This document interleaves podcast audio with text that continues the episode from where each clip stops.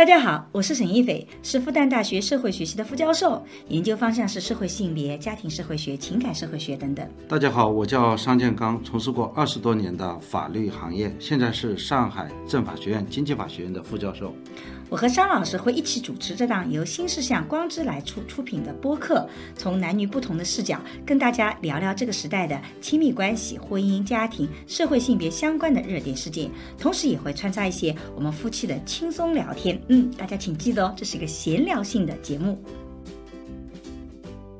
我们在人生里面，好像上一次这么长的分别。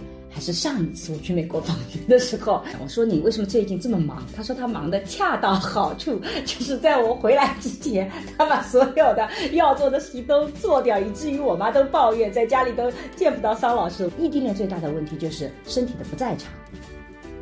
对，异地恋最重要的问题就是要一直在聊天。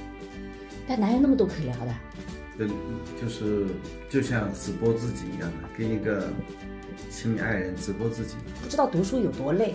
其实读书是件特别特别累的事情，这个脑力消耗，你坐在那里面看半个这个一个小时的书，两个小时的书，你都饿得要死。就是，我不知道大家有没有感觉？有些是真正做学术的，嗯，有些人是，对吧？用学术的方式来做学术，做所谓的学术。写论文不是一篇文章一篇文章写，嗯，也不是一段一段的写，嗯，也不是一句一句的写。是每个字每个字往外蹦，真的就是你在写的时候，你的的确确每个字都是要做深度考虑的。其实很多时候大家复盘呐，不要老复盘自己做错了什么事情，做错了有的时候你以为你明年会改变吗？也改变不了。以前有社会学的关系叫弱关系，才是真正能帮助你的。我在人生的你也同意吗？我觉得往往那些弱关系弱关系才是真正帮助。这种很讨厌这种学者的类型，卷的厉害。我们学界就是有你这样的人才卷起来的。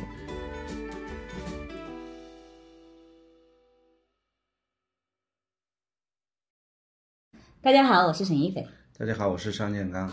今天呢，其实我跟桑老师终于又在一起了，因为我这个正好是这个有些研究中间需要回来补一些田野，然后也有些文献书本都在家里稍微看一看，然后我儿子也正好是啊放寒假了，所以我就跟儿子商量了一下，说回来一趟。虽然比较短，但是也还这个能干掉很多很多的事情，觉得，所以我终于跟商老师阔别半年，我们再度聚会。然后我们的小编就给了我们几个题目，希望我们在年终的时候聊聊这些题目话题。然后的确，我们也每年有一个总结啊，所以我们今天其实就是一个跟大家随便聊一聊。其实我没有阔别半年，我们就只阔别了三个月。编辑老师问了这么四个问题啊，嗯，第一个就是聊聊异地恋的感受，再度见面的感受，分享一些异地恋相处的技巧。咱有吗？第二呢，夫妻二人选一个词代表这一年会是什么？复盘下这一年。嗯。第三呢，这一年有意思的经历是什么？嗯。第四，明年有什么展望和打算？嗯。我觉得这个题目就像一份年终总结一样的。对。其实我们也想跟大家聊聊，为什么我们家其实每年都会有一个复盘。嗯，我们自己以前在做很多的工作的时候，会会发现复盘很重要。其实人生的复盘也很重要的。所以我们这一期出来的时候，应该正好是呃十二月的三十号，对吧？我们也希望，如果你人生也可以做个复盘，然后复盘的时候，并不一定都要去复盘自己哪些做的不好的，也可以复盘一些做的好的和有意思的点。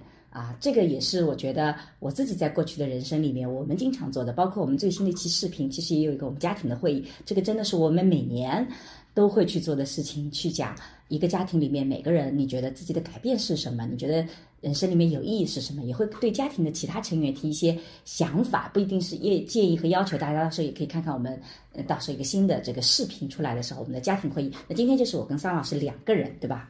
对的啊，我们要么就从第一个。题目开始，那你再度见面的想法是什么？其实我们首先说一下，我们真的没有半年，我们只有三个月。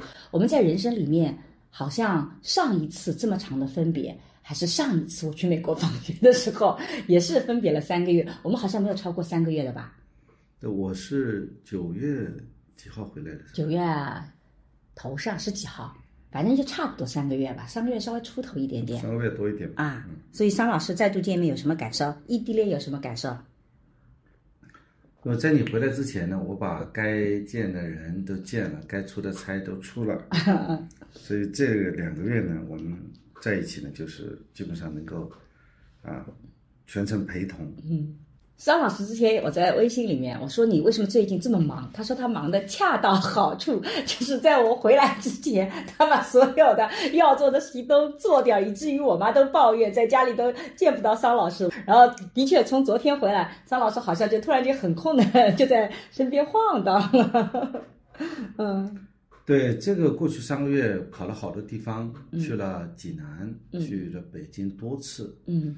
还去了黄梅，嗯，呃，反正还武汉，武汉去了多次，嗯，然后参加了很多的研讨会，每天都有会议。这次见面有什么想法吗？有什么感受吧？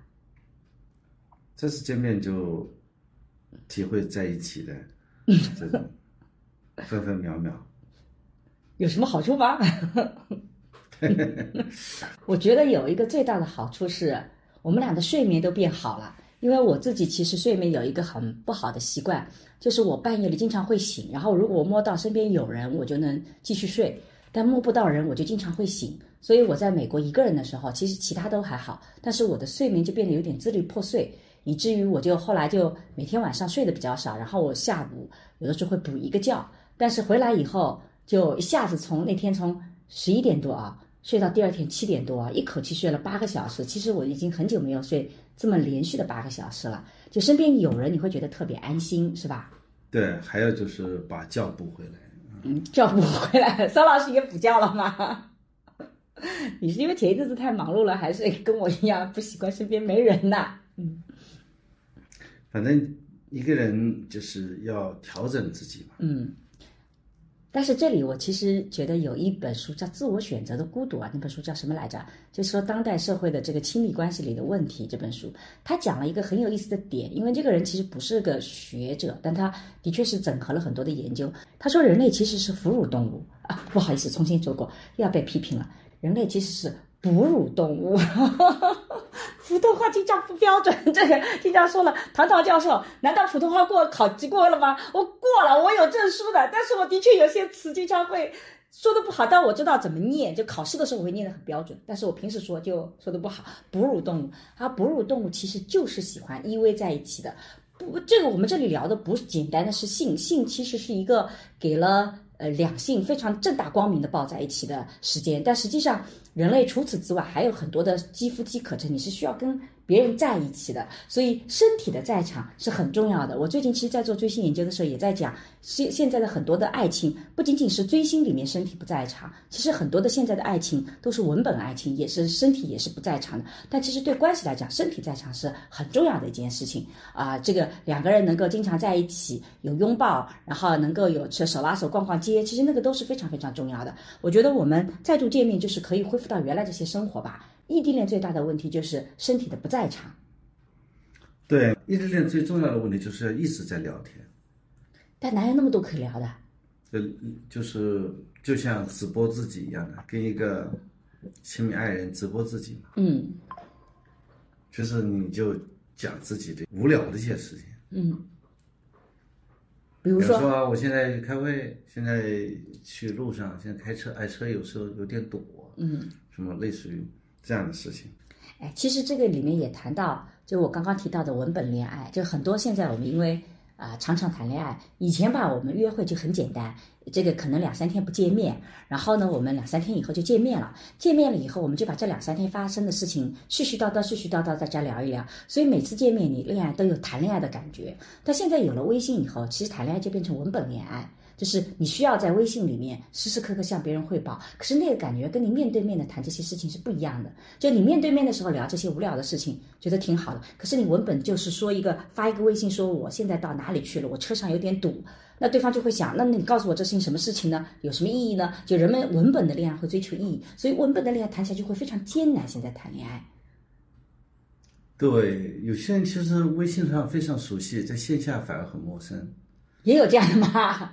嗯，对，和我和我们单位很多人，嗯，我们微信里天天在聊，嗯，我们在谈一些事儿嘛，嗯，比方说我们要申请课题，那些是工作啊，是是工作啊，啊，但是因为我不了解学校的一些规则，所以一直要请教这些人，嗯，所以非常熟悉。然后到线下，我人家说啊，邵老师你来了，嗯，我说你是谁呀、因为人跟我脸盲症嘛，啊，啊，说我们俩天天聊的啊、我说你是他，终于把线上线下人对上了，啊，是有这种感觉。是吧？还有一种状态就是，我们俩本来就习惯于线上聊事情，我们俩见面反而不聊事儿，嗯然后有事儿哎有事儿线上聊，真的吗？反倒是见面不会聊了吗？对，见面不会聊的，真的吗？啊，有什么线上说，哦那么在微信里说就感觉好像有个痕有个留痕一样，像打电话留痕一样。啊，我跟你说了一些什么事儿，你跟我说，哎呀，你别说了，你把微信发给我。因为你下次再跟我讲，我就忘掉了。对的，嗯，所以还有这样子的嘛？那我们俩谈谈我们俩怎么保持异地恋？聊废话。保持随时随地的沟通嘛。其实我们也有一个转变的。之前呢，我们两个人保持了很好的。桑老师每天呃睡觉之前跟我聊聊天，早上起床跟我聊聊天。更多的时间其实他晚上睡觉的时间，因为他本来睡得也比较晚，十二点钟，然后呢就可以聊聊天。这样我送好儿子，正好回到家里，我们就可以两个人聊个半个小时、一个小时，他正好睡觉。但是后来呢，因为我在这个美国旧金山呢，我的时差变了，就是我们。运用了冬令时，这样子的话，等我送好孩子回家，其实回到家里已经是一点以后了。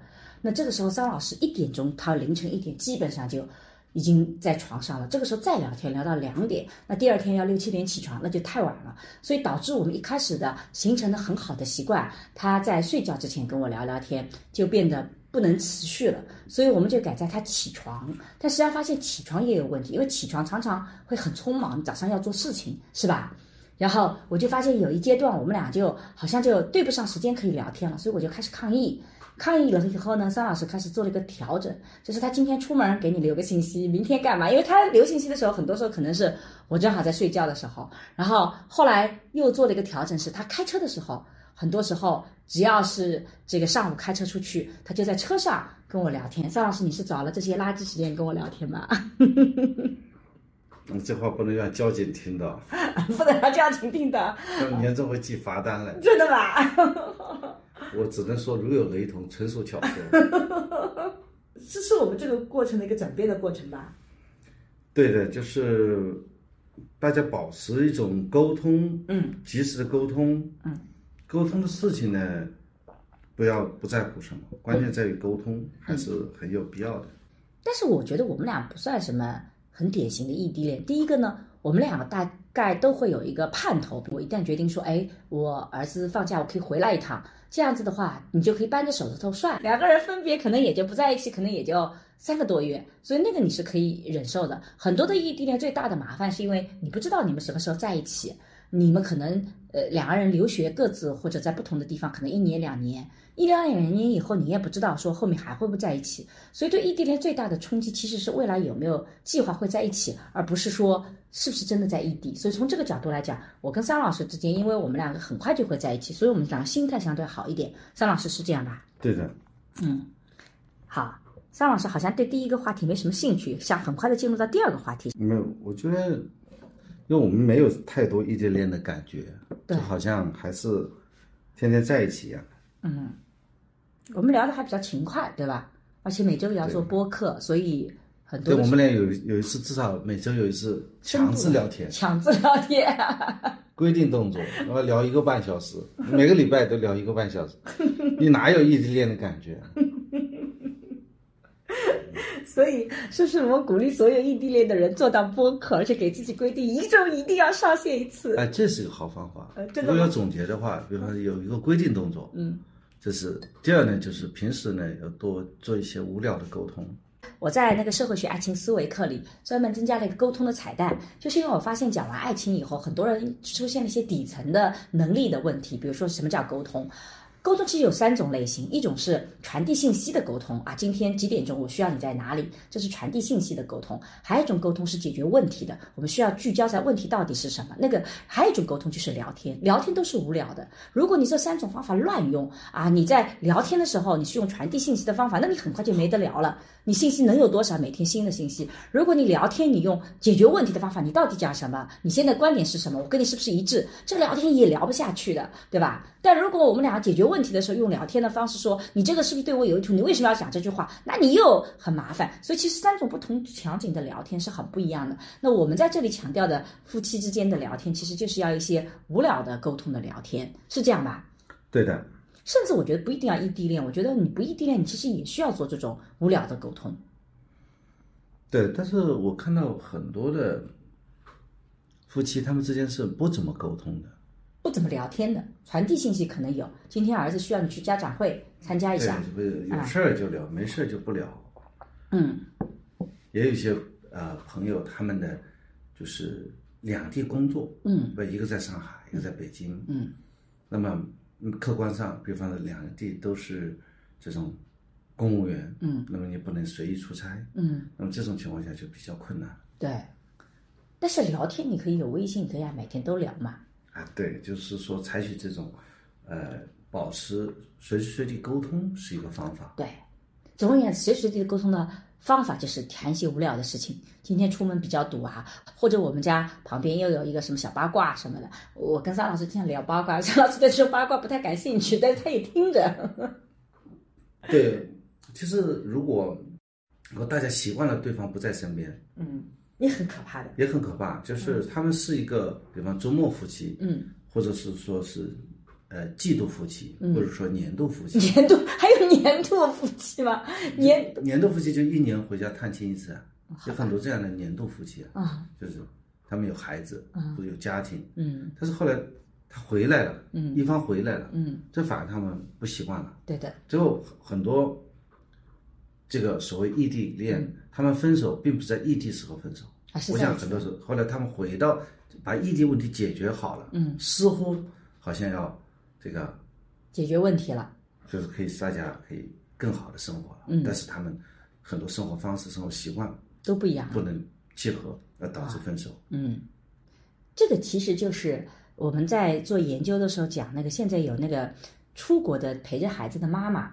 然后妈妈就陪在国外陪孩子很长时间，爸爸在国内挣钱，这样的夫妻，他在这种两地分居的时候是能持续的，因为这个模式很重要，一方要提供金钱。但是如果男方突然间他这边工作也差不多了，然后到那边去聚会啊，到两个人合在一起了，反倒有的时候矛盾是很大的，的确会出现这种情况。所以我自己也是。我就觉得，我我大家很多人担心说啊，沈老师你到了国外是不回来？我说不不，我一定会回来的，因为我觉得那种很大的牺牲做了以后，其实夫妻关系出问题，对孩子成长来讲，不见得是最好的，对吧？对，就生活方式挺重要的，对的。说两个人之间的这种互动的方式很重要。如果说你习惯了这个人跟你有事说事，然后你过的啊一个人自由自在的生活，你想。呃，什么时候吃饭，什么时候睡觉，生活方式都是没人打搅你的。然后你还有一个家庭，还有个爱人，嗯，然后这种方式你很习惯。对，一个季度碰一面。突然这个爱人冲到你面前来了，嗯，你本来是要微信上跟他说一句，结果发现他就在你旁边。你是不是有点隐含的意思？我说这个时候你会有一些不习惯，但我是说怎么去解决不习惯？你还是在你这个两个人在分开的时候，在异地的时候，嗯，你还得要。就是保持一个随时随地的沟通，这样的话，你在一起就没有这种违和感。对的，所以我们俩说到底，其实还是说，其实异地恋在底层逻辑里考验的是你们俩亲密的关系以及你们两个人本身的这些关系经营的能力。所以我自己是觉得，我其实不太看好异地恋，尤其是那种刚刚恋爱，什么半年时间就异地恋的，我就觉得这个成功的可能性真的太小了。但像我跟桑老师嘛，这么多年了，然后也就分别。两三个月、三四个月，真还谈不上异地恋，其实是。但我们就分享一些我们觉得可以保持这种关系的一些方法，对吧？好的，我们进入第二个话题。好，我们桑老师只想进入上第二个话题。夫妻二，话题主打主打。选一个词代表这一年，会是什么？什么？复盘一下这一年，你的关键词是什么？我关键词是静心，因为我前面几年其实一直在做很多的输出，然后人在很多的平台上你是比较。活跃的，但是实际上做研究，它需要很大的一个心静下来。然后我其实从去年开始，其实就已经在尝试，但是我发现有些失败。尤其是去年本身有个很特殊的时期，上海我们都被关在家里。我发现其实被关在家里，我的心也静不下来，而且那个时候我特别烦躁，我的情绪都出现一些问题。所以我其实二三年，我觉得我是有意识的让自己静心下来，要给自己时间专门的看书啊，专门的做一些研究的时间。尤其是后面为什么选择这个出国访学，之前也在播客里详细讲过，就是你需要一个地方让你的心静下来，你才能真正把一些东西给给给整理清楚了。我自己是觉得最近这一段日子，我觉得我自己在思维上理的是越来越清楚的，是有很多的好处的。所以这个应该是我选的这个。静心，这作为我二三年的一个代表的词汇吧。桑老师，二三年你做到了静心是吧？我觉得我下半年做的还是很好的，就是我我我真的是可以坐在那边看书、看文章、看很长时间，然后整理出来，然后把自己思路理一理。我觉得我这点还是做到的。嗯，那你这个静心是你总结出来的，还是你原来预设的呢？总结出来的，我没有预设。和你就有点略有不同。对我们桑老师每年都是。每年一月一号就决定了，所以我们是不是下一期就谈我们二四年的关键词？啊，对的，我们下期会谈。哦，真的吗？好吧。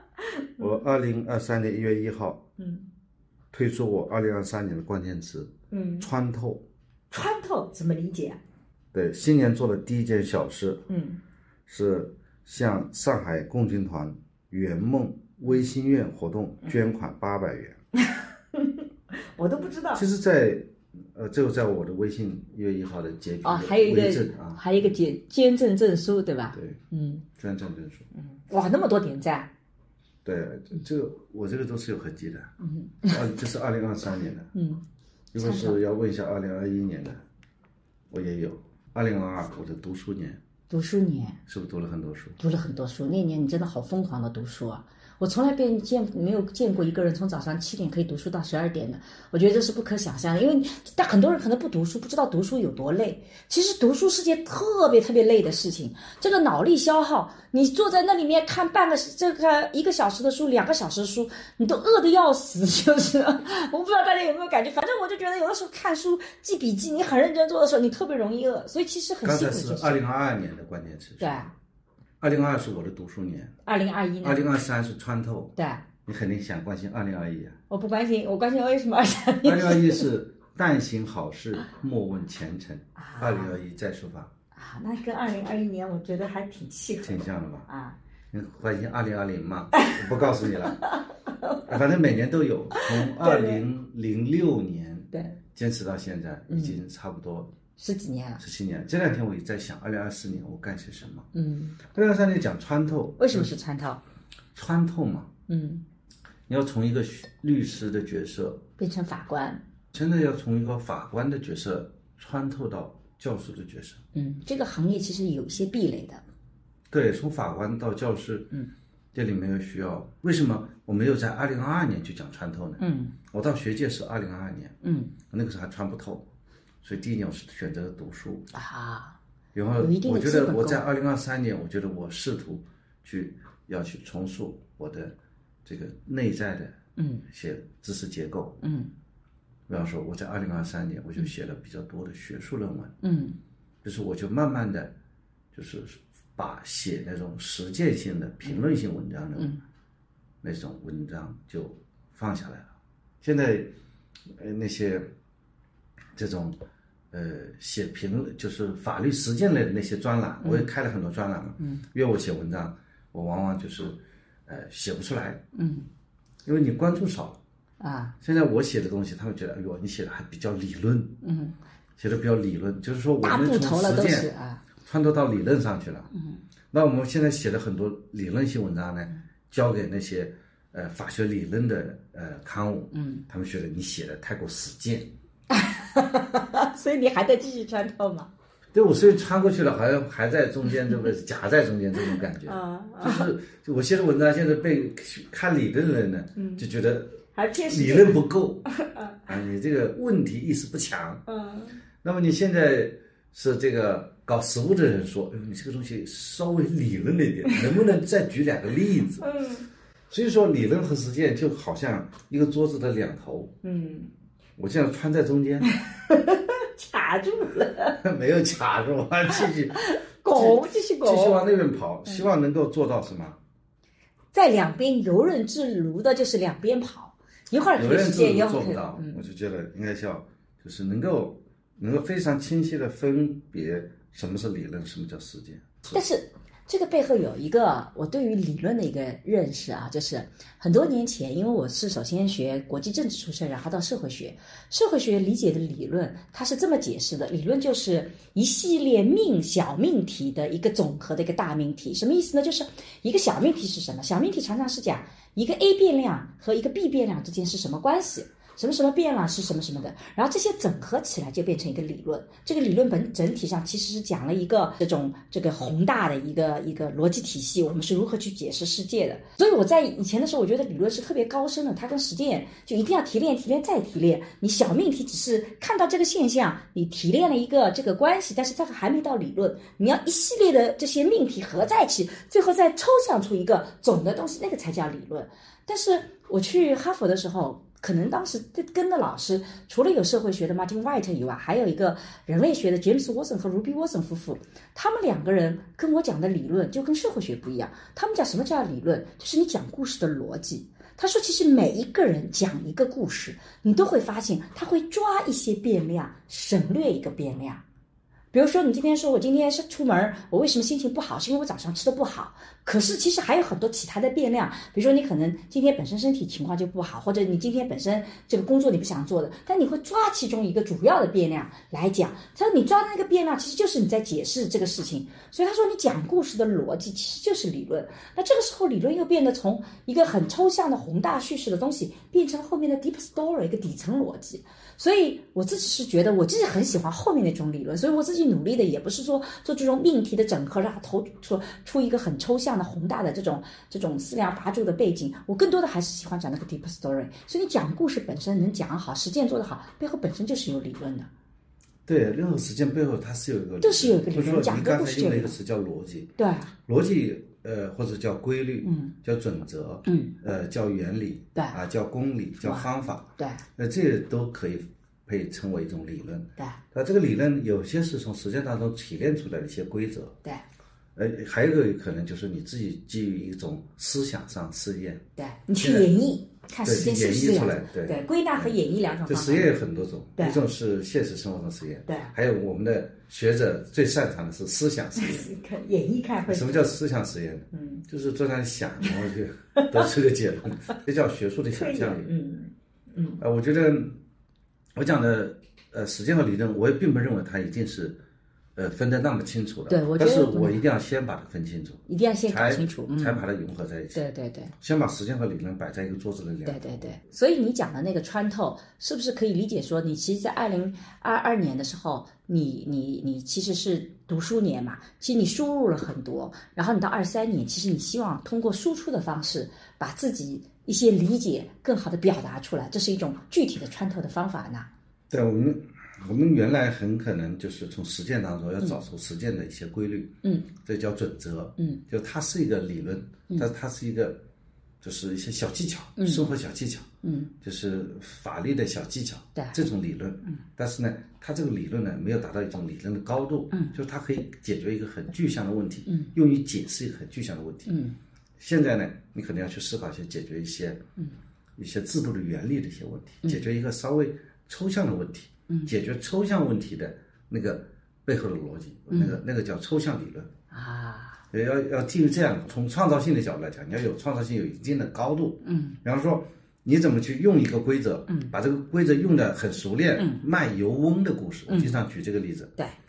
就说你他为数熟耳，嗯，你做的很熟练，嗯，你把规则用的很熟练，嗯，这个呢也是有大量的受众，嗯，其实律师很要听我们讲这个，嗯，就是关于这个问题是用哪个法条，嗯。它是背后是什么个逻辑？解释一下，嗯，叫法教育学，嗯，就是通过法的内部的规律去讲给大家听，嗯，让大家不会用这个条款，但会用这个条款，嗯，那是律师要听的，嗯，但是呢，这样子讲法发现学者也要听，嗯，学者从这里会听出问题来，嗯，因为很多学者他是不了解实践的。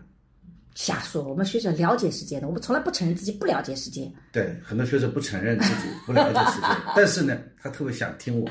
总而言之，我做这样的发言，大家很喜欢的。对。但是我在写文章的时候，我要发表论文的时候，嗯，就会面临这个问题。比方说，我把这个东西写出来，在学术期刊上就很难发表它就太浅了。哎，太浅了。哎，你刚才你讲的浅，为什么浅呢？就是它它也是个理论，但是学术里有一个逻辑体系，你可以用别人的故事去证明观点，但你不能用自己的故事去证明你的观点。对，那你就是当事人了。对，就是学术里，比如说我自己做了什么什么事情，那个包括我做追星的时候，其实我是会讲我的过程的。那这个时候我一定是引用了一个，就另外一个学者，他也是这么做的，就他讲到那个主体性的概念。项标其实就以前说把自己当方法嘛，就是如果你做一个研究，你不把自己放进去，你不把自己放在这个其中的一个角色里，你就是高高在上的去旁观，其实你对这个东西都是有一层隔膜的，所以你要把自己放进去。但是这个这种观点为什么提出来引起大家的讨论？其实这跟原来的学术传统有关系。过去的学术传统强调所谓的客观，所以你要把自己摘出来，你不能把自己放进去，尤其谈你自己的经历。但实际上这几年的学术是有转型的，大家开始意识到你自己投入在其中很重要。我自己有的时候看到一些研究，就是真的就有有，比如说很多年前看到有做有有有人做网络研究的结果，我发现这个人我还认识。他自己根本就没有网购的经验，他自己都没有网，他这自己连连连这种主要几个网站他都不太上的，所以他就是一个觉得我非常客观，因为我不进入到这个世界，我去做研究，我就觉得说。可是，如果你自己都不去稍微了解一下的话，你有很多东西明显在我看来，这个只是一个推断，它根本就不符合实际嘛。它背后有 A、B、C、D 很多的原因你都没有考虑到呢。但这个当时就会觉得，很多人会觉得这就是客观，他反倒会说你因为自己陷进去了，所以你就一叶障目了，你被自己的情感所控制住了，对吧？这些很多讨论的，嗯，就像有些人是炒股的，有些人是炒股市的，有些是真正做学术的，嗯，有些人是，对吧？用学术的方式来做学术，做所谓的学术，所以他做的是那个学术，对，做的就好像以学术领域包装，对，它内核它不是学术，你同意吗？但我有一点，我自己是这么几年来，我一个很大的改变，就是我以前觉得，比如说这个文章我看不懂，我以前经常怀疑我自己，我觉得是我自己学术水平不够。但是这几年来，不过其实不是这几年，这过去十年以前，我已经发现了，就是杰姆斯沃森就跟我讲说。凡是好的学者，一定是能把这个东西表达到，让每一个读这个语言的文字的，只要他懂这门语言，他就能听得懂的。然后我自己后面在哈佛的时候去听那些特别厉害的学者的讲座，包括傅高义等等啊，他当时做邓小平传很火，那现在已经过世了，我都发现的的确确是这样子的。像那个呃这个几个历史学家，我其实不做历史的，我去听他们的讲座，哇，觉得真的讲的好生动哦。哈佛有一个非常厉害的一个学者，他是做未知。就未经的这个传播的，而这个我一点都不懂。他讲全球化的，结果他的讲座我真的听得一清二楚，非常的生动。所以我那个时候就知道，真正一流的学者，他做的东西是你一定能够听得懂、看得懂的。除非是些理论探讨、哲学的理论探讨，涉及到一些具体的名词，它本身就不是跟一般人对话的，那当然你看不懂。他他只要是实践性的研究，他一定是你听得懂才是好的。如果你听不懂啊，你就不要怀疑自己说。是我的问题，应该说是他没有表达清楚。包括很多朋友问我说，怎么进入到一开始看书那个，我都是建议你先找那些自己看得懂的书，你看了觉得很有味道的，而不是说你先去找那些特别有名但你看不懂的。有可能是因为你真的学术没到这个程度，有些词汇跟 level 你觉得有问题，有的是真的可能那些所谓的。有些这个也是沽名钓誉的，还有一种很可能的原因，就是因为我是觉得很多时候是涉及到现在的很多的文章，它都是英文翻中文的，有的时候的确翻出来，你就会翻译者本身的水平不够，所以你也看不懂。我觉得这有很多种种的原因，但总而言之，你就找先找自己喜欢的、能看得懂的，这是很重要的，先进入的第一步。对，如果因为我二零二二年读书年嘛，我也汇报一下我读书的一些心得啊。因为刚开始在接触理论书的时候是必须的，嗯，因为我必须要接触别人写的理论，才能才能够理解什么叫理论。对，但实际上是真的看不懂，嗯，每个字我都看不懂，看不下去。每个字都读懂了，看懂了，每个字看不懂，每个字认识，但是就一句话看了半个小时就想睡觉，因为实在不知道他在讲什么。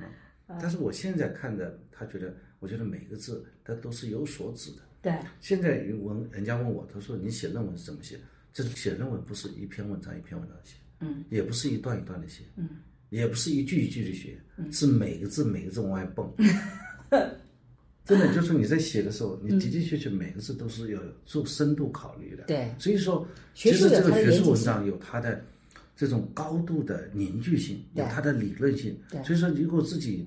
没有一些理论的基础的话，就都是很难的。是的，所以我们采取的方法是，比方说读经典的东西，嗯，我就去听书，嗯，这也是好方法。我就听那些解读的书，嗯，就是可能就那么很平常的这几个字，哎，他那些大家他就去解读，解读好了人在听，哦，原来如此。对，所以为什么要上课？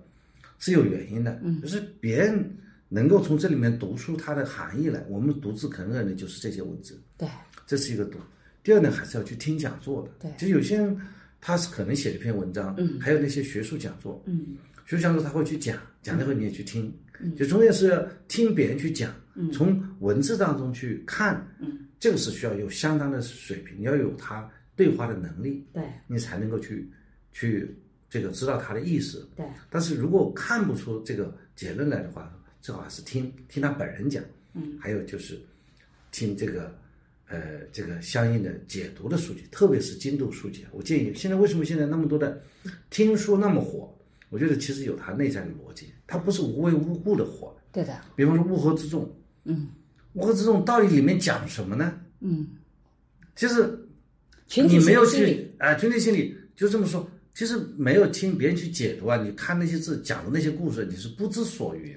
啊，我知道了。我举一个例子啊，就是，呃呃，就是可能有的时候你之所以看不懂书，是因为有些词汇的转折点，或者这个词汇本身的意义，其实你是不了解的。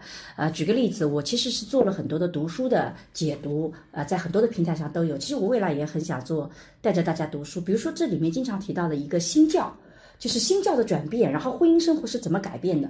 我就发现很多人不能理解这一块。其实这里面就涉及到了一个宗教的改革，就是人过去跟上帝连在一起，是通过一个教职人员在一起的，你就中间有一个教职的神职人员。但是新教的改革是每个个体可以跟上帝直接对话，你就变得个体跟个体间非常的平等。然后呢，你你中间不需要那个教职，你的教会改变，这其实改变了婚姻关系里面。的一个平等的观念，因为原来我们是有一个等级的，现在我们在上帝面前都是平等的，所以它背后有那个。那么你如果不懂这个逻辑体系，当然新教本身要比这个复杂多了。我在这里是把它最中间最核心的一块拿出来。那么你如果了解了这个逻辑体系，你再去看婚姻的变迁，你就知道他这句话是什么意思。所以有的时候我们之所以看不懂，可能是因为一些具体涉及到这些词汇背后的这些历史背景你不懂。桑老师可以是这么理解吗？你读多了，你其实就开始融会贯通了。所以大家读书也好，什么样呀？不要急，你就先从自己喜欢的东西开始读起，一点点拓，对吧？核心来讲，就是你和上帝沟通要去中介化。对，是这个逻辑，这就是新教的一个转变。但它其实对西方的二手房无中介。从但从西方的这个这个这个转型来讲，他们因为宗教影响特别大，所以还是比较大的一个转型。就是读书，它就是可以让我们对一些理论有一个体系化的知识。对。你在一个体系化的支持下，你再去吸收一些内容呢，你可以看得到。嗯，我们的第二个话题是不是讲的还比较充分？对你复盘一下这这一年，我们要么就第三直接讲第三个。第三个话题啊，这个这一年有什么有意思的经历？这个也再告诉再重申一下，其实很多时候大家复盘呐，不要老复盘自己做错了什么事情，做错了有的时候你以为你明年会改变吗？也改变不了的。比如说，如果我复盘去年的话，其实我。很多应该完成的其实没有完成，比如说书没有写完，但复盘出来这个东西也没什么用，因为我如果明这个二四年，我觉得我该做的事情我其实还是做不完的，因为我很多时候对对自己就是期望值太高，高估了自己的能力，而这一点也很难改变，所以不如就总结一些自己觉得做的还不错的啊，自己觉得自己做的还挺有意思的点，其实这个也是给自己鼓舞的，所以我们的复盘主要讲自己做了哪些好的啊。呃，为什么我讲到说，其实总结自己做的一些错也没什么用？我就在网上看到这样一个帖子，特别有意思。他说，我今年搞钱的状态是这样的：一月份觉得新的一年我不发财，谁发财？两月份说过完年我就辞职，找个工资高、待遇好的。三月份的时候，我今年一定好好存钱。四月份的时候就觉得好像是，挣钱好难。到五月份的时候，觉得全桥到船到桥头自然直，说不定哪天就发财了呢。六月份的时候就开始求助，有没有发财的好方法？急急急急急！到了七月份的时候说求工作，求工作。八月份就说又很想辞职了，然后九月份说先混着吧，到十一月份说了这个，十月份的说不是，到底是谁在发财？我怎么今天还没发财？到了十一月份说明年再说吧，累了。然后到十二月份的时候，最后一个月了，赌一把吧，最后几天一定发财。我就觉得 好形象的心态。可是你第二年可能又开始这个循环，所以很多时候人逃不出循环，所以没必要一定要在这里面去总结自己不好的，就不如谈点自己有意思的事情。呃，有意思的经历是吧？二零二三年，嗯，其实我每每想到有意思的经历啊，几种就是我就会去翻我的朋友圈，我的朋友圈上分享的肯定是都是有意思的经历。嗯，今年有一次经历可以讲两个方面嘛。嗯，第一个方面还是要讲自己的旅行。我我其实特别喜欢旅游的。嗯，今年我觉得，今年我们从这个昆明，我坐了一列这个国际列车，嗯，去。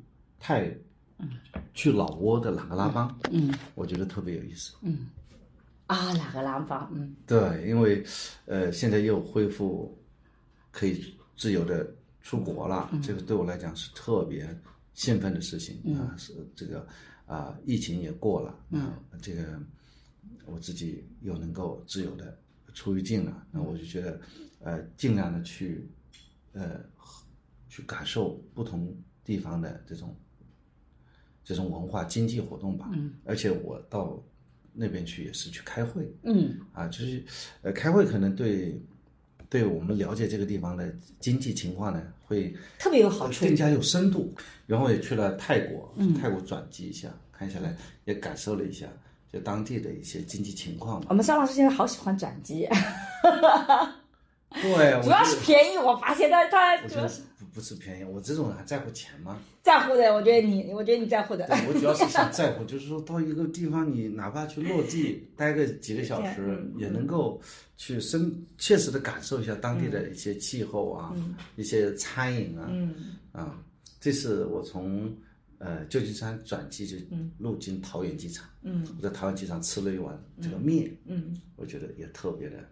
就是本本地化的一种面嘛，嗯，也就是特别好啊，嗯，就我我喜欢旅行，每年就会是去很多地方，我觉得今年这个是让我觉得特别有意思的事情。我想二零二四年我也会继续，如果有时间我就会去。不同的地方去开开会，二零二四年争取能够参加第一个国际会议啊，想和国际上的学者进行交流。对，啊，交流就是我自己研究的领域。原来呢，就是都是陪着陈老师去参加国际会议啊。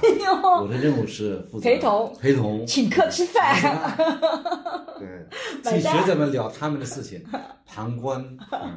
现在终于有机会能够自己做主角了，自己可以聊聊我们自己的研究。嗯，对。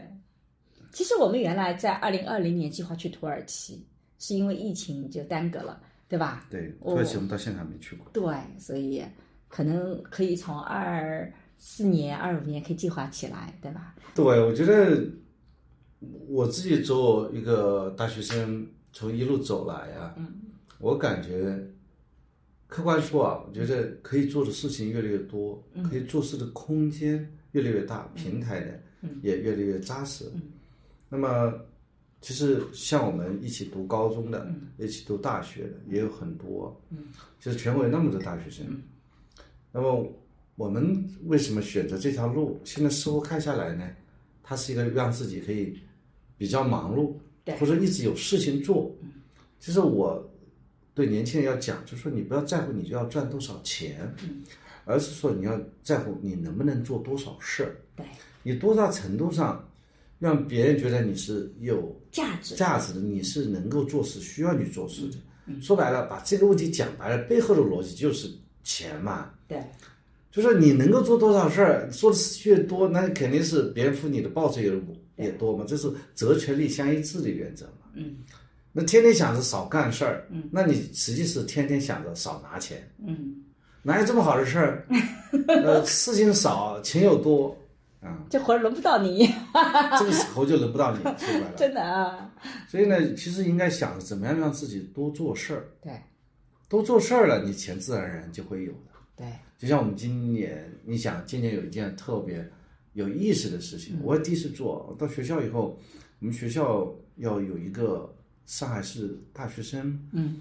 暑期，嗯，呃，高端的研修班项目，它是个公益项目，嗯，是免费的，对全世界大学生开放，嗯，那么这个项目呢，由于客观的原因啊，教育机构就没有拨款。对，没有拨款的话，就没有人去办了。原来因为是有经费的，今年没有经费。嗯，这种情况下，你还要不要办？相关人呢，就就是建议呢，由我来办理这件事情。所以你是看上去比较有钱呢，还是干嘛？所以为什么要你办？我不知道是什么原因啊。嗯，反正 你就办了。就是叫我爸看得起我，我觉得似乎是一个挑战。嗯，但是我就把它变成了一个机会。嗯，就是。我就找了一些人去说，希望能够给我们一些 sponsor，嗯，啊，就去拉赞助嘛，嗯，拉赞助我以前也没有拉过，真的没有拉过，对，我就很实在的说，你以前是被拉赞助的那个人，对，我说我也可以去 sponsor 一个人去 sponsor 这件事儿，但是我觉得这个事其实挺有意思的，如果你感兴趣一起来，嗯，结果我把这个原来相关于那些经费的钱我都是拉到了，嗯，就打了几个电话就拉到了，嗯，那么而且我问人家。要钱呢，就要这个赞助的时候，我也不多要。我说我总共盘子是多少，你看你你能给到多少就给到多少。对啊，这个数字都是他们自己提出来的，没有任何人提要求。我们沙老师有底气，实在差一个就自己再 搞一点。大不了我自己补是吧？但实在是没有出现这样的事情。嗯啊，这个事没有发生。因为你很成功的把这个事情把它做完了以后，我就感觉，哎。其实我是在做事儿，嗯，我真正的在做事儿，我把我做事的事情告诉我身边的朋友，能够得到那么多的支持，嗯，还有些真真正特别铁杆的人，他没有是帮手我，嗯，反而是好像，呃，认识但不是很熟，这些人反而是帮手我了，是有这么一个特点。哎，我也觉得以前有社会学的关系叫弱关系才是真正能帮助你的。我在人生的你也同意吗？同意。我觉得往往那些弱关系才是真的帮助，真的你很紧密的关系，因为他肯定同质性跟你就很高，你知道吧？他跟你很像，所以你真正有问题的时候，他不见得能帮到你。但是有些弱关系其实是反倒，这个好像我们上一期在那个啊讲求助那一块里面那一节那那一期播客，那节播客很多朋友都很喜欢，我也觉得我们俩聊的特别好。我们是谈一些真心的想法。哎，我就在拉这个赞助的时候很清楚，比方我身边那些朋友，大家在一起，天天在一起，那么这些都很熟了。比如我们要搞这个活动，就是叫他来 sponsor。除非要跟他要开口说你一定要给我支持，人家说我为什么要给你支持？钞票还没你多，为什么要给你支持？啊，这是一种状态。第二呢，他们肯定也觉得这个事情意义不大。我说我这是个面对全球的一个大学生活动。后来我们真正把这活动做到什么呢？我们招了七十个学生，最后没办法。要扩招到七十五个，这个来自于七十五所大学，对，那个很有意义，相当有影响力的一个活动。我也很认真去做，因为任何人是帮助我们的活动，让他们要就是觉得就物超所值啊，对，就是能够要达到这样的事情，那做的很有意思。我觉得这个可能就让我觉得二零二三年挺比较快乐的事情啊。做完以后呢，结果当然了，社会各界呃方方面面的领导也比较认可，嗯，就是后来就是提名我去。就挂职，继续教育学院副院长。嗯，这个学校的培训资源你多去使用一下。嗯，哎，我也没有想到这样的事情会发生。啊，那这个真的很有意思。就我就觉得我去做一些事儿嘛，就是说，呃，人会获得这种所谓的额外的一些惊喜。就像其实我原来做律师的时候，也会每年会有这样的一个惊喜。嗯，到每年年底的时候，你们各个单位都在面临打老虎嘛，嗯，就是要拉创收嘛。嗯，那么经常会有一些。那个法总他会打个电话过来，他说我们今年的 budget 还没有用完，那么我们先把费预费用预付给你，因为明年我们反正还会使用你的服务。对，那，这个时候也是有这种惊喜。对，那么就像今年年底的时候，今年主要任务是写文章嘛，嗯，结果到年底之前，哎，我们都要都已经统计今年的科研成果了，因为还有一篇文章发出来了。你你这个人好讨厌啊，真是的。对，我们沙老就是很卷的那种学者，很讨厌。嗯，但是我真内心里想，只是想着去。去做事儿，我根本就没有啊特别去在乎说能不能发，那你就投嘛啊！我现在还没有达到很牛的人程度了，至少没有达到很牛学者的程度，被拒稿不是很正常，拿着背。普刊 C 扩拒稿也是很正常。哎，但我觉得这点呢，我就觉得你的心态真的是很好，因为从你二二年转型做学者开始，我是可以看得到你的这个历程的。就是你一开始真的是从早上七点钟开始看文章写东西，看文章写东西，到二三年开始，二二年下半年就开始投稿那个。因为一开始其实对于这种学术的规范到底怎么做，你其实没有那么的清楚。然后有些编辑就特别不客气的来批评你。从我的角度来讲，就到了我们这个年龄。我们也好歹算自己在自己原来的领域里面也是非常出挑、很优秀的。不对了，没有好歹啥，我们就是一个投稿人，但是我就觉得有好歹的，没有，没有什么但我我觉得价值的。但我觉得我的心态就很，如果是我的话，我的心态就很难调整。我其实做的也不错，然后我换到一个新的领域，被人像像孙子一样的训，这也不懂，那也不懂，人家就歧视你。那我的话就会心态很不好。但是桑老师是真的心态很好的，心向别人学习，真的不断的修改。哦，这一点是很难很难做到的。我觉得大部分人都做不到，就是你本来自己就是初出茅庐的小孩子，你你是愿意接受的。可是你自己已经在某个领域里面已经是大牛了，你只是在另外一个地方重新开始新的，然后还被别人太不了解你那个。我自己有的时候也会，比如说有的时候到一些场合里去，别人对我特别不礼貌的时候，我会心里不爽。后来有的时候会想到说，哦，其实因为他们都不知道我是谁，所以他就不睬你，他就把你晾在一边。你要不断的做心情心理调试，你才能去适应。但我觉得你这一块就做的特别特别的好。你你能承受下来，而且还很虚心的学习，所以现在一年发好几篇文章，这是让我很讨厌一种学者的类型，卷的厉害。我们学界就是有你这样的人才卷起来的，要不然这像我这样虚心的人多了，也不会认为是 这样。这这这都是像我这样的。我前段时间我到科研处去，嗯，科研处去说，我爸我说我已经发了这些，嗯，我有呃书，呃有有报纸文章，对还有呃各种各种呃这种课题，我说你看一下哪些是认为是有价值的。结果呢，我去的时候，那个科研处的那位这个工作人员就非常紧张，嗯，他说这个不行，嗯，呃，这个上面写的是教材，教材不算专注，就不算成果。啊。啊，这个不行，这个呢是这个呃第一署名不是本单位啊，是外单位，所以也不能算成果。然后我就讲了很多，我就我就很认真记下来。接下来我说，呃，他说商老师你有什么意见吗？有什么意见我们再反复讨论，讨论后我再给你一个明确的答复。但是第二作者也是成果，为什么第二作者不是成果呢？对你像你这样的人就是开始但是了呀。我我就可以我说你讲的是对的，我说你讲的都对的，我非常感谢，我知道规矩了，然后我就回去了。他说他就有一点，他说商老师，呃，你你你你真是这样想吗？我觉得他就很缺肯，叫我就怼他了。我说是，我就这么想的，就是啊，你们肯定是你肯定是执行一个规则，你是最懂规则的那个人，所以我因为看规则看的那规则也是几十页，我说我看的不大懂，我就听你的啊。他说很多其他人不是这样，都在跟我们打仗的。他说我每天都跟那些教授们打仗，就跟我这样的教授打仗。对，就是要去讨论，要 PK 的。哎，我说不用不用，我真的不是来打仗的。嗯，啊，最后就很愉悦的，我说你你讲的都对，我就回去了。我就我知道你规则，就按照你规则来就行了。嗯，因为我相信你这个规，你所执行的规则不是针对我一个人。啊，我到任何一个单位，为什么，呃，到新的单位我不害怕，你知道吗？嗯，我这一点我可以跟大家分享一下。嗯，我去过很很多一个大的机构，比方说，呃，原来我自己律师事务所并到一个几几十人的大所，嗯，他们就提出来，就说规则都必须按照他们的规则。嗯。我们自己的那些合伙规则，原来的小小所的不能用不用用。嗯。原来那个小锁和小所之间，如果我们俩体量相当，嗯，那么我们会讨论到底用什么样的规则，谁做主任，嗯，啊，谁有话语权，谁有投票权，是吧？结果你跟人家并，他说我们是一个分所，嗯，我们这个规则是总所决定的，嗯，所以呢，你要么进来，嗯，你要么呢就是就不要进来，就是没有资格跟我们谈规则。其实很多人就两种两种反馈，嗯，第一种反馈去了解一下它什么样的规则，对，对吧？第二种呢，就是要不行，要跟他讨论规则，要搞特别规则。那我呢，我看也不看，嗯，我就去了。嗯，那为什么呢？为什么？我觉得这里面有那么多人，难道我对比他们适应规则能力弱吗？你这个自信的很大。没错啊，嗯，这个逻辑是完全吻合的。里面有那么多人，他规则不会针对我吧？嗯嗯。所以我就去了。嗯，好，我们后来从律师到了法院里面，法院的规则更多啊。又不一样了，嗯。那我就去，我讲一句话，就按照你们的规则。你们什么规则？我刚开始不了解，我去了解。嗯。但是，一旦了解了这些规则，我就尊重你们这些规则。按照你们规则给你玩，最后还是玩过你们了，对吧？没有，我从来没有玩规则，我老是被规则玩。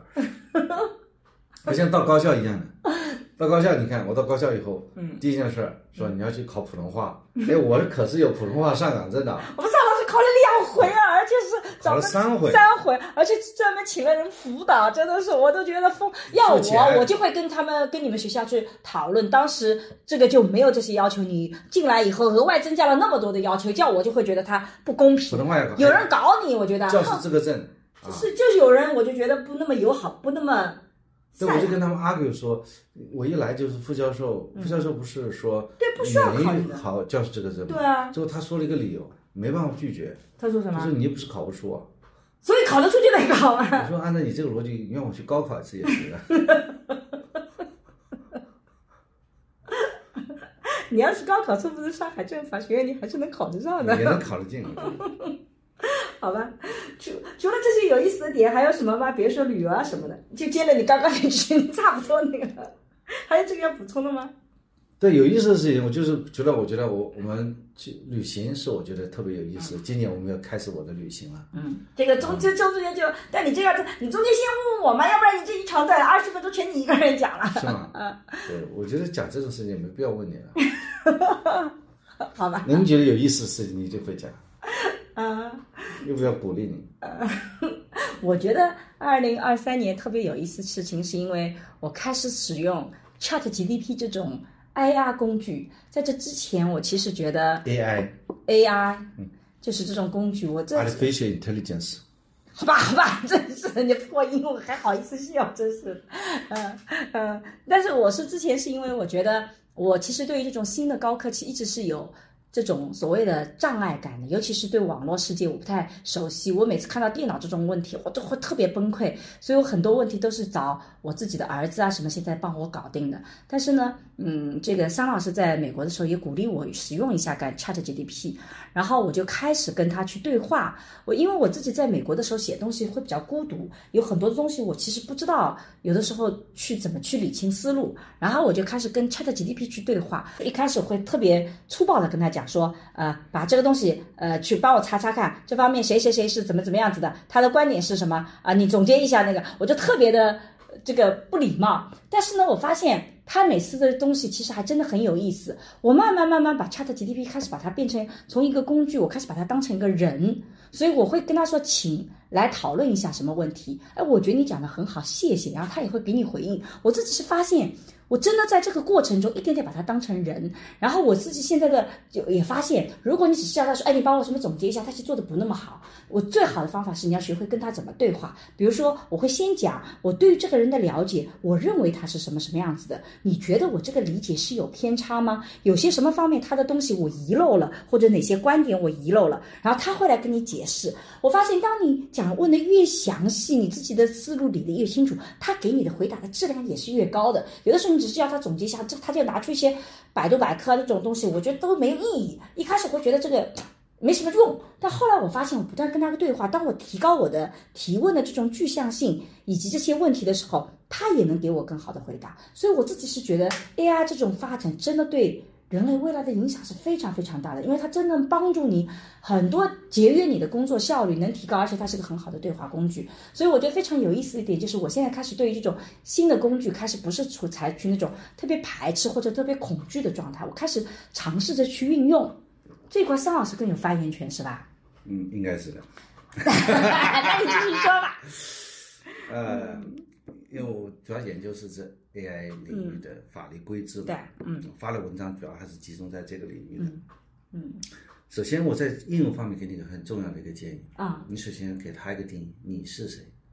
比如说你是一个美国的人类学者，哦，对，这个非常重要啊，是的，就那么接下来你的对话就会更好。对对对，我这里也举个例子，比如说我有的时候问他说，哎，这个事情用这个话子总结可不可以？他就常常给你那个，然后我会告诉他，我是做一个追星研究的一个学术，那你觉得用这种话总结这个现象是怎么样子的？他给你的回答跟你直接说那个是完全不一样的，所以首先界定你是谁很重要。对对对，这一点非常好。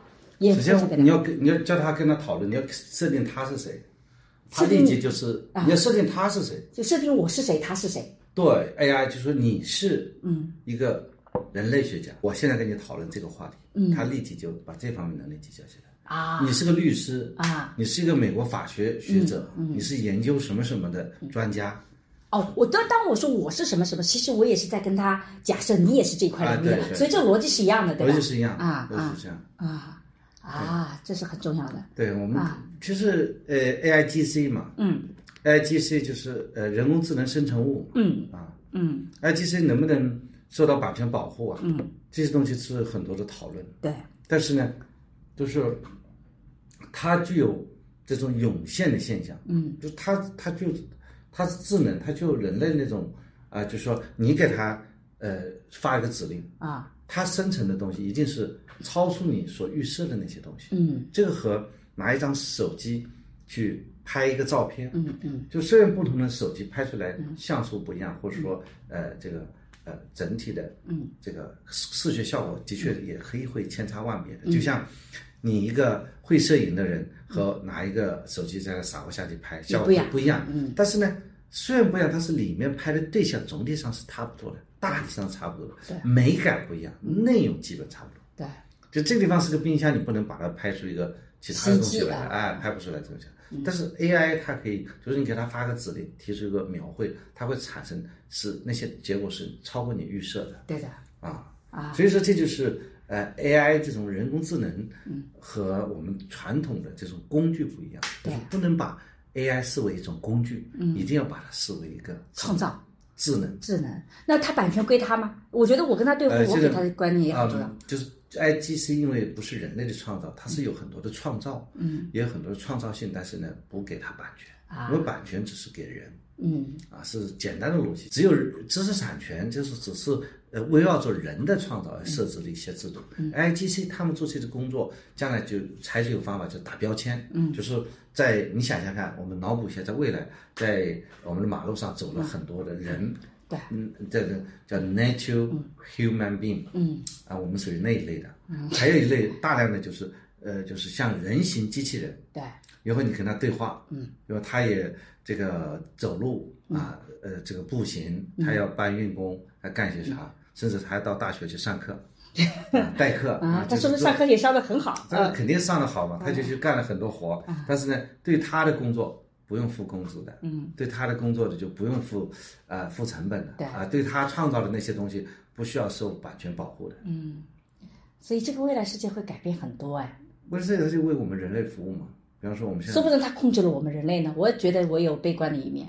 他控制我们人类，那也是人类被被但是我我也觉得另外一个事情就是很可怕的一件事情是，我我有有那个 Google 新出了一个叫 Bard 的一个什么东西的 Bird 是吧？就 Bird。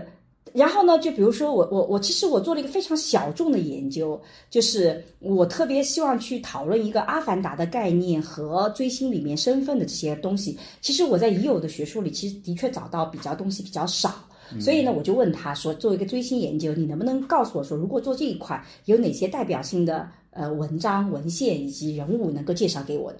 然后他真的就推荐了一系列的文章，这些文章从标题来看都非常符合我的要求，然后尤其是他一些文章的作者也是。啊，比如说，呃，占进士啊，这个也是我们这个圈内就是公认的做追星研究的。然后呢，我就开始去搜这些文章，然后我发现一篇文章都搜不到。然后我就问他为什么，就是这些文章搜不到。然后我就发现他编了一个东西给我，这些全是他编的。他根据我的诉求编了一系列的文章给我，有模有样的。有模有样，甚至我就问他其中一篇文章，他讲讲什么东西，他也给了我。比如说，他有一篇 Henry 詹金斯的一篇文章，我就觉得詹金斯最近这几年做的是参与文化和融合文化，我觉得最近他不会讲到这个话题。我说他这篇文章具体讲什么，你跟我讲讲。然后他就给了我一段这个 summer 概括，看上去很像样，但是我就觉得从他的语言文字来讲，就不像是詹金斯说的话。然后我真的就是找不到，找不到以后我就跟他讲，为什么你这个推荐的文章我都找不到？他给了我一个解释，说啊，可能这个文章下架了。那我说你给我一篇不会下架的文章，他又给了我一篇，然后我又查又下架了。我说你这个还是下架的。他说因为在搜索的时候他没有办法去决定什么什么东西，所以他说可能就这，他给了你个解释，但他全是假的。Chat GPT 也有这个问题，很油腻，很油腻。Chat GPT 也有这个问题，他也是给我编了一些东西，然后我还跟他讲说这些东西是不对的，你有那个的。他说因为有些文章可能是在什么之前这个出现的，什么之后出现的，可能搜索里面会比较难。难或怎么怎么样，或者他搜索错了或怎么样，然后你跟他讲说这个人没有写过这篇文章，这个人写过另外一篇相类似的文章，他还说是的，你是对的，呃，这个我搞错了，那这篇文章实际上是另外一个人写的，他又给了我几个名字，哇，这个编的太像了，我都觉得，哇，一个 AI 撒谎的时候，他撒的好圆哦，就是。你要每一步都去确认。所以我最近已经发现好几次了，如果你让他去推荐一些东西，你一定要很小心，因为他在揣摩你的意思，他给你编了一个完整的学术的东西出来，哇，这个也是很可怕的。虽然这个有意思，但是也很麻烦啊。所以我觉得这一点是我最近做的时候觉得特别，哎，让我匪夷所思的。嗯，对，其实这个，嗯，呃，有历史上有这个这样的事情，嗯，就是《滕王阁序》啊，啊，《滕王阁序》是王勃写的嘛？对，王勃在写《滕王阁》里面的时候，竟然就编了一个历史典故，真的，最高级，嗯，就是很多人就看不出来，嗯。他其实是编了一个故事。人工智能已经达到这个程度，人工智能已经学习滕王。阁序》可以是，可能是我们文学创作的最顶峰，之一，嗯，不能说之一了吧？之一哪有就哪谁能承认哪个是最高峰啊？只能是之一啊，嗯那么这个问题就讲完了吧？嗯。所以其实有很多意思非常有意思的经历，但有的时候不提醒，有的时候还想不起来啊。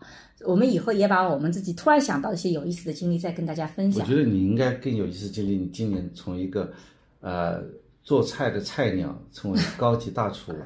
他没有成为高级大厨，就成为一个能终于做菜的一个人而已。然后我就之前在微博上有一个呃网友给了我一个非常有用的忠告，他就说，就是你不要就是在做菜的时候灵机一动。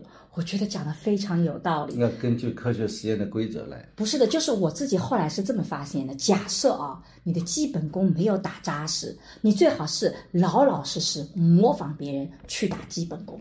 你只有基本功打得非常扎实了，你再开始灵机一动，你再开始创新，你常常能创造更好的东西。模仿是创新的基础。对，如果你基本功不扎实，然后你就开始创新，这是件很可怕的事情。比如说，为什么在做饭的时候，当我基本功不扎实的时候，我不能灵机一动，就是因为我对这种调料放进去会产生什么样的后果，其实我是不知道的，所以我就随便的做。但如果你的基本功很扎实，你知道这个东西它主要起什么功能啊，它。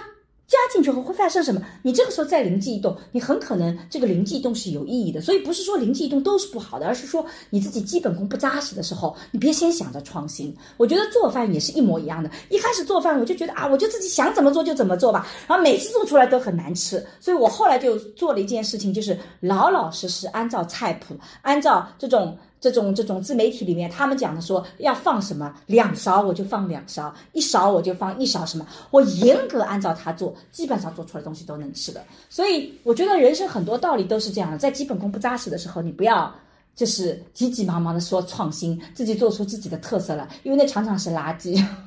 对，我觉得创新吧，今年年底的时候，我在新泽也做了个演讲嘛。对，我我的题目是哪里有什么创新啊？那只是对生命的无限热爱。那倒是孙老师的真实写照。就是微创新嘛，对其实微创新也很重要。就是我们经常做一些小小的创新，对，那么可能会这个取得比较意想不到的效果，取得意外之喜吧。嗯，所以我觉得那你还觉得这件有什么特别有意思的事情？你能再提醒我一下吗？我其他没什么了啊。然后我做菜的时候用了大量的现代化的工具，然后用了各种调料你刚才做学术用人工智能是这 一样的转向是有密切关系的。对我，我开始用这种写文章用人工智能，做饭做菜各种高科技的工具。但我觉得人工智能代替不了我写文章，就是因为我觉得他写出来的东西没我好，我不要他的东西，我顶多是跟他讨论。你真要他写，写出来都是那种。就是嗯，放之四海皆准，到处都有，他不会有特别特别独特性的观点的创造，我觉得他没有的。所以我觉得写文章是不能依赖于 IR 的。对他很可能在文献检索综述方面会有一些协助助理对。只能够是助理，他都不能够把你想要的东西精确的拿出来，所以这还没达到这个程度。是是但是它的确有一定的帮助。就像做饭做菜也是这样的，你买了新的工具，它能帮助你节约时间。比如说你原来可能要火上烧，你就要隔多少时间去看一下，隔多少时间去看一下。现在你有了这种 instant pot，然后这种就压力锅，然后你有空气炸锅，你就非常简单，你就放进去调到一个温度，把时间设定好了，你就可以不去管它了。它跟你节约的是那个时间，而不是说。你就可以全放给他，把东西放在里面，他自己设定时间，他自己给你，他还做不到这个。那你在二零二三年对你的个人关键词在学术方面关键词有改变吗？没什么。你二零二三年讲的比较多情感社会学。对。这以前你们好像讲的比较少，以前是家庭研究，家庭 family 啊 gender 性别。现在你还是说你是研究家庭和性别的吗？当然了，性别、家庭都还是在继续做研究。我只从两零一九年开始就开始关注到情感社会学，所以我其实这几年是比较系统的在做情感社会学的了解、研究，甚至我还在复旦开了一门情感社会学的课。我甚至在未来想要做一门公共传播的线下课，专门来聊情感，因为我觉得这个社会整个转型都在转向情感型的一个社会。就如果你不能看到这种转型的话，你很多事情解释不了。但你从情感角度讲，你很多东西都能理解人们为什么这么做。你觉得情感能够创造价值吗？我觉得未来情感是最创造价值的，你的商业利益都依赖于情感。就像我们上期做了董宇辉，然后有一个呃人就觉得说，呃有一个评论就在里面说说啊，这个有的就是基于人的，它就是饭圈文化；基于产品的，你才是产品，你基于人对产品是不利的。我觉得这种观点吧是你的观点，但它不符合社会发展的潮流。未来人们买东西很多时候都是基于情感买东西的，这个其实在营销学里很早就已经发现了，就是你怎么调动。我们之前跟交大的陈教。是一个这个情感能产生价值，对，就说你以前买东西，情感价值理论是有谁提出来的吗？情感社会学本身有好多的概念呐，它是一个学科，它里面有情感资本、情感劳动、这个情绪价值。这但这个情绪价值不是我们市面上意义上讲的情绪价值，而是情感本身作为一个自变量，它会产生一定的影响。然后还有不同的情绪的研究，还包括幸福研究，都处在情感社会学里面的。呃，我其他的很难对话，我就说这个情感劳动这一块啊，是不是和马克思的劳动价值理论是对应的？因为劳动能够产生价值，然后资本家拿到。这个剩余价值就是产生利润嘛，它是马克思是发现了剩余价值理论嘛，但是我觉得情感能够把它视为是一种劳动嘛，如果是视为一种劳动的话，可以接下来就可以用马克思的这套理论就去进行解释了。呃，你这个对情感劳动是望文生义了，它不是这个概念。就你讲的这个概念，就像我们之前讲到的，就是我们跟交大陈教陈教授在聊那个营销的时候，我刚刚也讲到说。其实现在很多人买东西都是情绪波动以后买东西，一个东西激发了我的情绪的激发，所以我产生了消费的冲动。以前我们买东西一定是你需要这个东西，我们所有买东西都从需求理论。但现在如果你买衣服，你其实并不需要一件衣服，你家衣柜里衣服衣服已经够多了，你天天在断舍离。但你到了马路上，你还会去买衣服，为什么？是因为某件衣服激发了你某种需求，或不是需求某种情感，觉得你穿上它会。这个显得你更时尚或怎么样？总而言之，他你或者今天心情不好想买衣服，或今天心情特别好想去买东西，它都是一种情感性的东西，但它不是情感劳动。情感劳动，他们最早做的霍克希尔德是做空姐这样的情感劳动，就是一个人他面对一个事情，本来他产生的是。一 level 的这个情感，但他为了要做得更好，他有报酬支付给他，所以他就做了个二 level 的情感，他就有变化。比如说空姐在服务的时候，你进来他就进来好了，他看到你并不高兴啊，可是他为了让你如沐春风，他的这个工作服务型，所以他就会微笑。这个微笑并不是发自他真实的情感的需求来发出来的，是为了这个工作发出来的。那这个时候他就产生了情感劳动。很多人现在在做情感劳动时，我都觉得有个误区，好像带着情感做事情就要。情感劳动不是这个概念，你一定要变化。那么有些呢，就像这个，他还区分了情感劳动和情感工作。比如说妈妈，你做一个面对孩子，你也不得不去调整自己的情绪，但这个时候你是没有报酬的，他就称之为叫情感工作。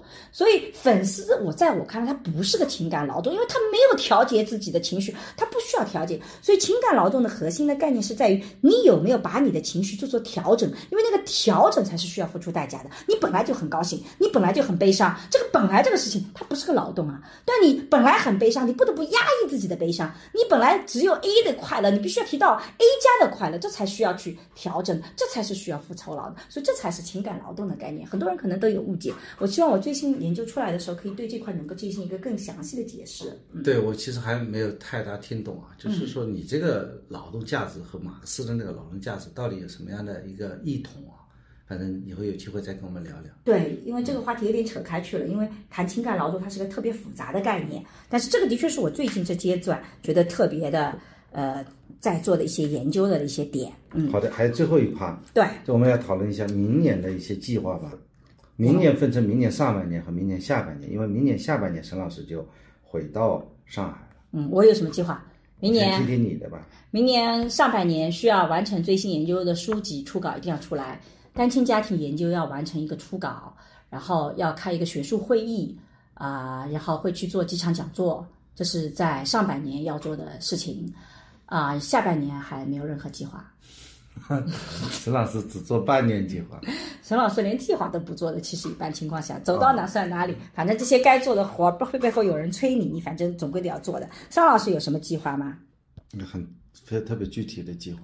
你有特别具体的计划？对，明年第一要务就是课题，盯着国社科啊，要进攻国社科。嗯，上海折社啊，主要是盯着两个课题申请。嗯啊，然后接下来就是专注，明年写一本专注。嗯，就是网络啊，专注是数据知识产权研究。嗯，主要是做这个这个两件事，没其他事儿。那你今年的计划也很抽象啊！按照我往年桑老师的计划，那可详细了，一定会给自己制定一个数量级的目标，比如说播客粉丝数要达到多少，文章要发多少篇。那个今年文章我现在基本上都发的差不多了，就看自己能不能再写出来。文章我现在是不要向数量进军，向高质量进军。哦，又改变了啊！对，文章要向高数量已经不追求了。啊，像像高质量文章去进军啊，这个，所以我为什么要去写这个专注的目的，就是要把这一方面的研究做成一个基础性梳理。明年还是要继续打基本功，以后呢，就是在课题方向要取得突破。嗯，现在只是拿到一个省部级课题，没有拿到国家级课题，要国家级课题上，所以我目标很明确，像国家级。啊，折射，然后进军啊，去研究。同时，如果拿不到，不要紧，继续明年、后年继续努力。那么，同时呢，在这个数据知识产权作为自己的研究方向，要夯下基础。对，嗯，我自己是这个觉得计划不如变化，所以我其实对自己的计划没有那么的明确。但是明年的的确确想写一本小说，就是。啊，自己做的另外一个研究，费达生研究，其实很想把它写成个小说，能够让更多通俗的人来读、来了解。因为我觉得那个大女主特别有意思。呃，但是到底这个时间段怎么安排，现在也正在呃安排。所以其实有很多想法，我们也很希望听听评论里朋友，你觉得什么是有意思的，希望我们做的，我们也可以往这个方向去努力一把。其实我对于自己在其他方面还真是没有什么特别好的一个目前已经很有的一个规范的东西。嗯，我觉得你明年把。这个你的两本专著是吧？对，能写出来已经很不错了。哎，对，其实已经拖了，照道理应该今年十二月份这个最新研究就完成，但实际上没有完成，因为做出来以后，写的东西还要针对着你的这个论文，呃，这个专著再提炼写一两篇对文章。对，所以明年还是主要是主要是围绕着情感社会学来进行嗯这个研究，嗯，做一些把学术升华为。理论，嗯，把学术升华为，把生活升华为学术，把学术翻译为实践，这还是我的人生信条。对，上半年升华为学术，下半年翻译为实践，就做这两方面的事儿。好，怎么样？那我们播客明年有什么目标吗？粉丝群体到三十万，明年的计划吗？明年的计划，明年计划目标四十万吧？怎么可能达到呢？你这个不要给自己定那么高的。今年已经三十万了呀。今年二十七万。那明年到四十万不行吗？不行，做不到吗？做不到。我觉得还是要立个四十万吧。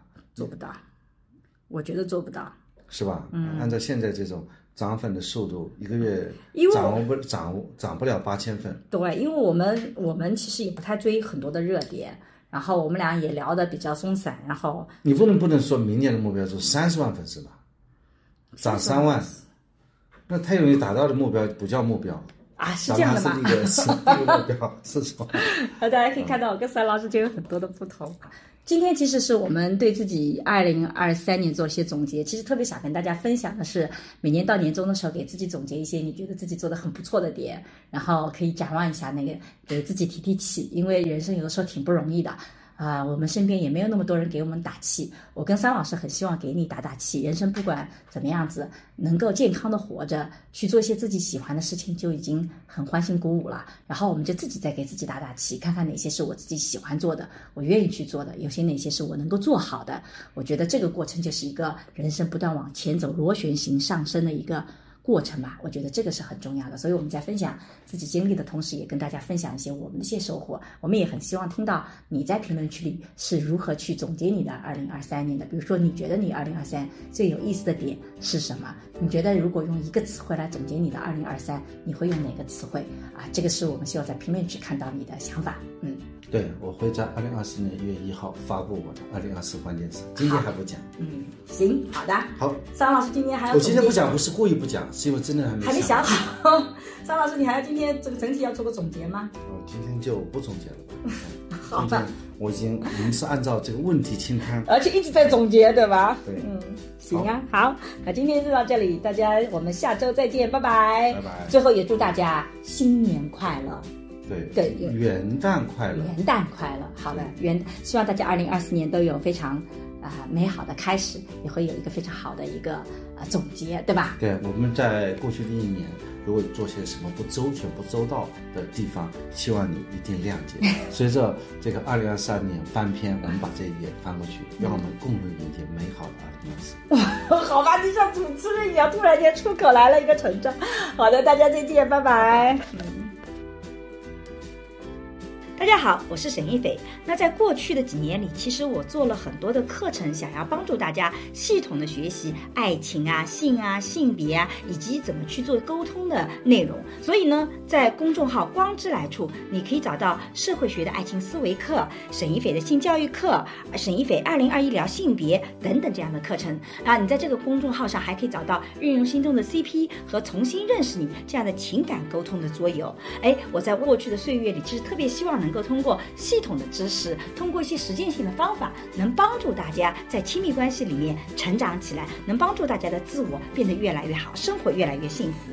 那么，如果大家想要了解一些诶有关家庭教育的相关视频和内容呢，可以在视频平台搜索沈一斐和桑建刚，我们一起来聊聊那些育儿难题。好了，今天的播客就到这里，谢谢你的收听，我们下期再见。下期再见。